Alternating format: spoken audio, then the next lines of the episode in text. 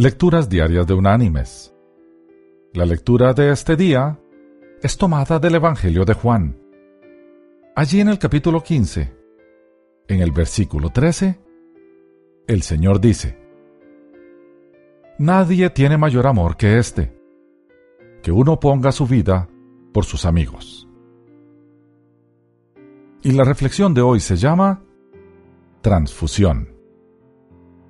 Hace muchos años, en un hospital de Stanford, había una niña llamada Liz, que sufría de una extraña enfermedad.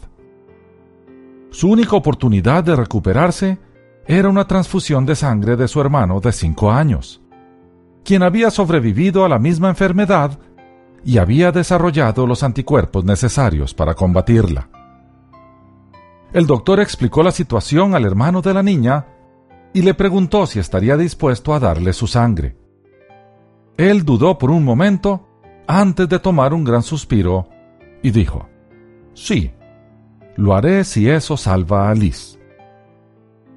Mientras la transfusión se hacía, él estaba acostado en una cama al lado de su hermana, muy sonriente, mientras los médicos los asistían y veían regresar el color a las mejillas de la niña.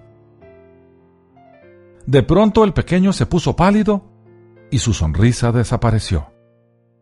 Miró al doctor y le preguntó con voz temblorosa, ¿A qué hora empezaré a morir? Pobre muchacho. No había comprendido al doctor. Pensaba que tendría que darle toda su sangre a su hermana, y aún así había aceptado mis queridos hermanos y amigos. Dar la vida por alguien es la muestra de amor más grande y sublime que cualquier ser humano puede hacer. ¿Nosotros seríamos capaces de dar la vida por alguien? Tal vez por nuestro cónyuge o hijos. ¿Estaríamos dispuestos a cesar nuestra existencia en este mundo con el propósito de prolongar la vida de alguien más?